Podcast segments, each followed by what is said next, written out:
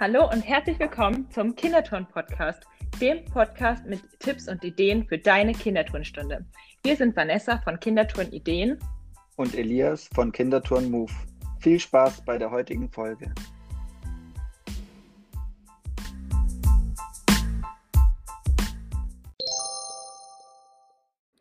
Die heutige Podcast-Folge wird dir präsentiert von Yolavo, dem Buchungssystem für deinen Sportverein, mit dem du 70% Verwaltungsaufwand sparst. Teste Yolavo jetzt mit dem Code KITO2021 drei Monate lang vollumfänglich kostenlos. Den Link zu Yolavo findest du in den Show Notes. Und jetzt wünschen wir dir viel Spaß mit der heutigen Folge. Hallo und herzlich willkommen zu einer neuen Podcast-Folge von uns. Wir freuen uns, dass du wieder dabei bist und eingeschaltet hast. Mit dabei ist wieder Elias. Hallo zusammen, auch von mir. Und ich, Vanessa. Wir wollen heute in der Folge über die Kinderturnkartei ein bisschen sprechen. Viele von euch werden die bestimmt schon kennen, einige noch nicht. Deswegen wollen wir euch die nochmal so ein bisschen vorstellen und euch da so einen kleinen Einblick geben, was euch da so erwartet. Genau. Die Kinderturnkartei hast du ja in Zusammenarbeit mit Vimasu erstellt und da finden sich in je jeder Kinderturnkartei jeweils abenteuerliche Bewegungslandschaften wieder mit verschiedensten Themen. Und da kannst du ja mal sagen, was die erste Kinderturnkartei von der zweiten, es gibt ja mittlerweile schon zwei Karteien, unterscheidet und welche Themen dazu zu finden sind. Genau, also die erste Kinderturnkartei, da haben wir uns erstmal überlegt, dass wir Bewegungslandschaften schaffen wollten, die halt Jahreszeiten umbezogen sind. Das heißt, du kannst sie halt zu jeder Jahreszeit aufbauen und die sind nicht irgendwie Jahreszeiten gebunden.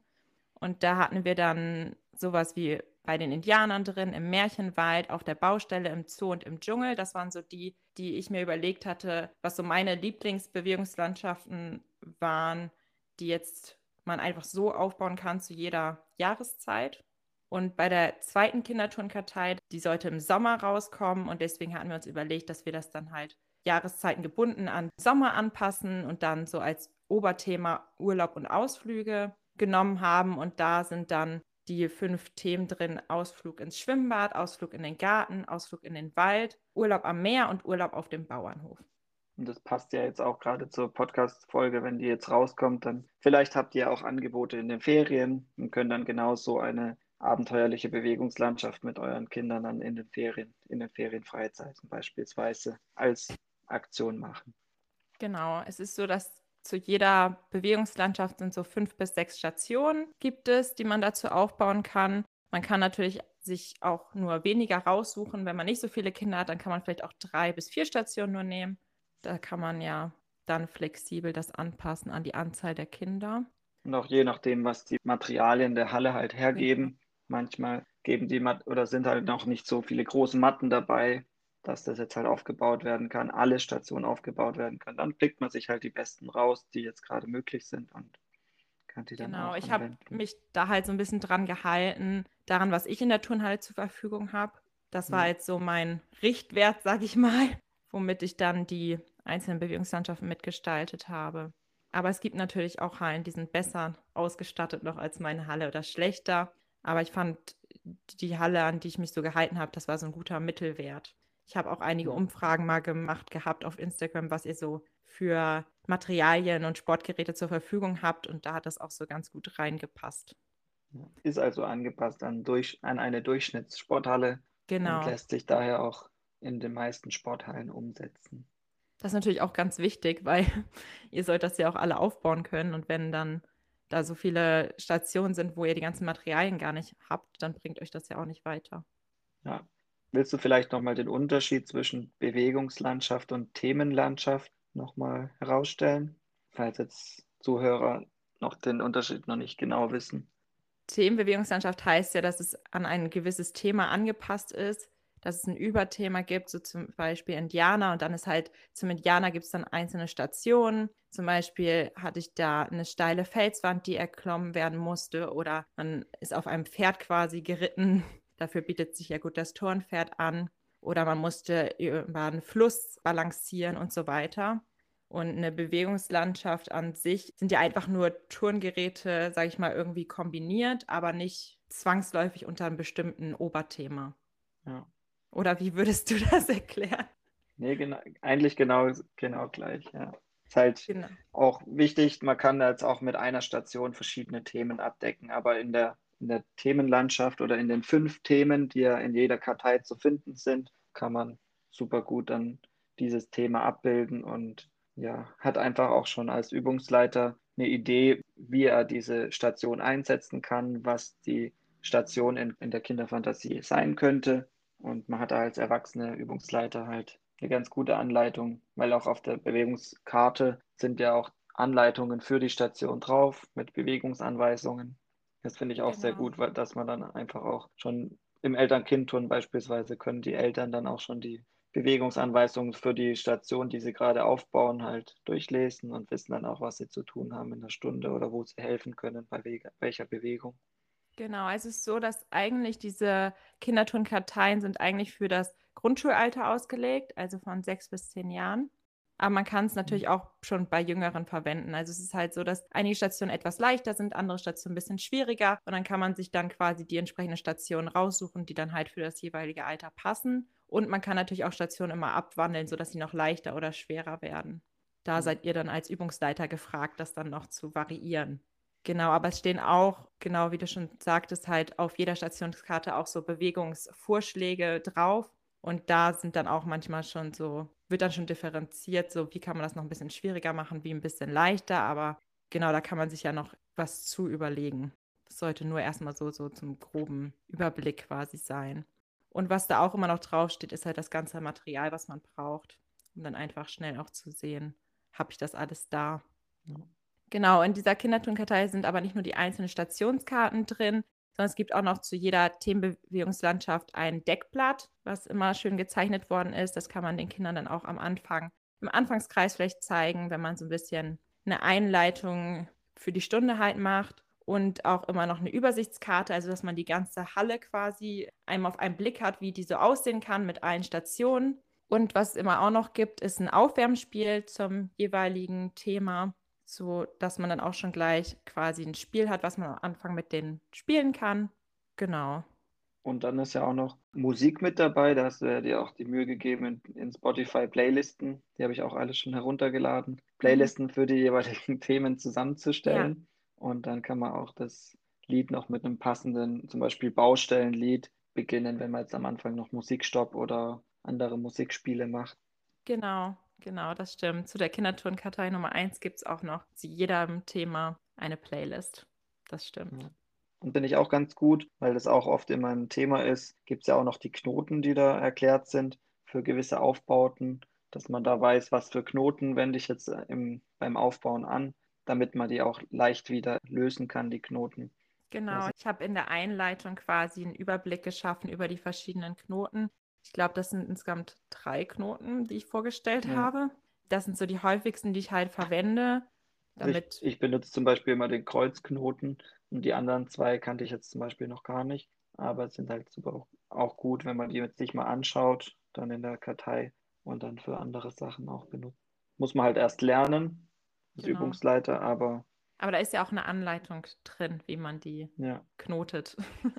genau, außerdem Sicherheitshinweise halt am Anfang, worauf man so achten muss, generell auf Bewegungslandschaften bezogen und auch so ein bisschen, wie ich mir das gedacht habe oder wir uns das gedacht haben, wie man halt diese Karten einsetzen soll.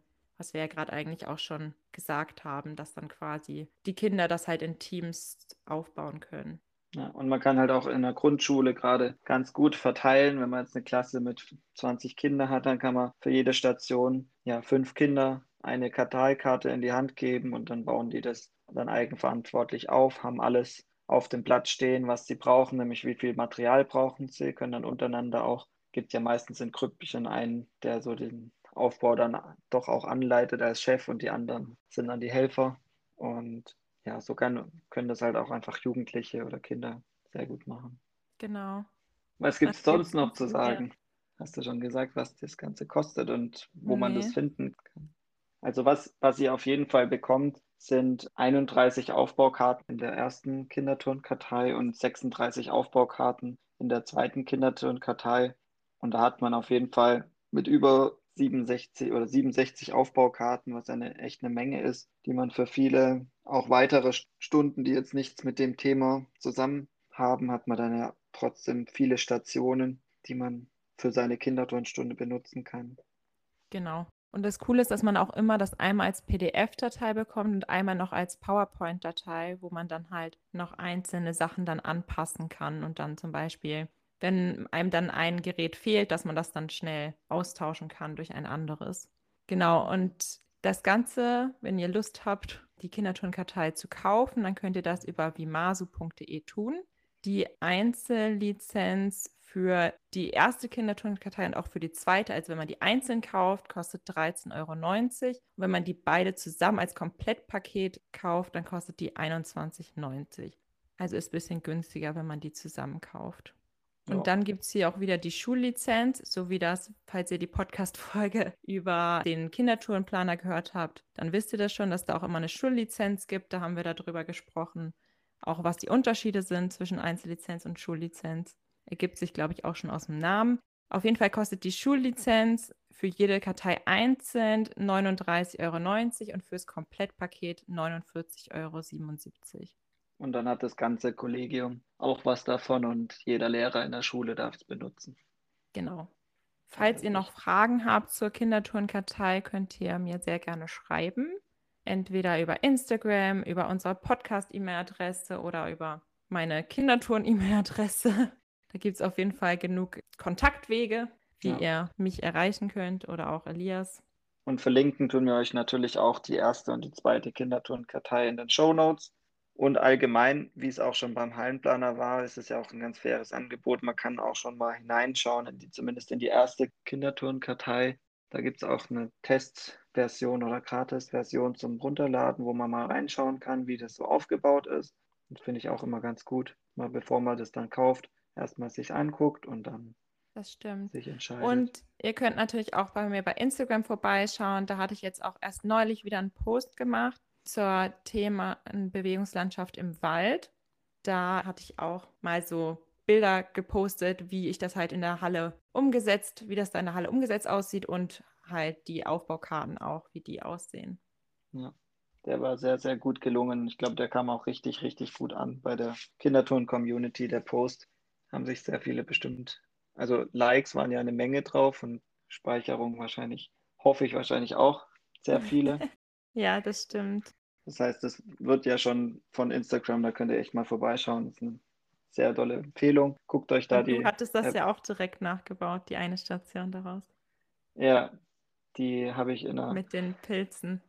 ja, die kannte ich tatsächlich auch noch nicht, obwohl ich schon über 100 Posts auf Instagram gemacht habe und die Station aus der Kartei, die hatte ich tatsächlich echt noch nie aufgebaut, so wie sie da drin war. Das ist echt man, lustig, ne? Man lernt ja trotzdem immer neue Sachen kennen. Auch letzte Woche, wo ich in einer Stunde, in der Kinderturnstunde, habe ich auch eine Station aufgebaut. Und habe ich mich so gefragt, hey, die hast du noch nie, nie so aufgebaut. Und es gibt immer wieder neue Kombinationen und ja, wie man Bewegungslandschaften aufbauen kann. Und ja, ich bin auch immer wieder erstaunt darüber. Also, dass das es wieder so viele Stein, neue Stein Ideen gemeißelt.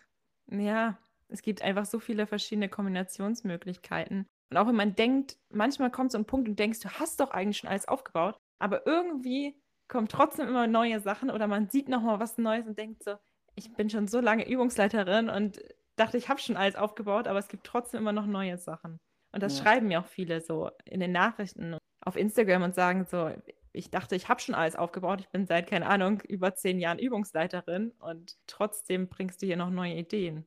Ja. Das ist echt, echt krass, finde ich das macht ja auch den Austausch oft in der Community oder allgemein, wenn man jetzt auf, als Übungsleiter auf Instagram unterwegs ist und dann immer mal wieder guckt. Also zumindest geht es mir so, vielleicht auch, weil ich halt den Account führe. Und dann schaut man bei den anderen ja rein und ja, man hat einfach viel Inspiration von, von anderen Accounts. Und das Find macht dann auch. auch einfach immer Spaß. Ja, ich freue mich auch immer, wenn ich noch von euch Nachrichten bekomme mit, schau mal, das haben wir aufgebaut und Fotos oder wenn ihr mir auch, wenn ihr was postet, nochmal das per Privatnachricht schickt, weil manchmal werden einem ja auch nicht immer alle Sachen angezeigt. Ja. Und dann bin ich immer ganz dankbar darüber, wenn, wenn das nochmal so als Privatnachricht kommt und ich dann mir das nochmal anschauen kann.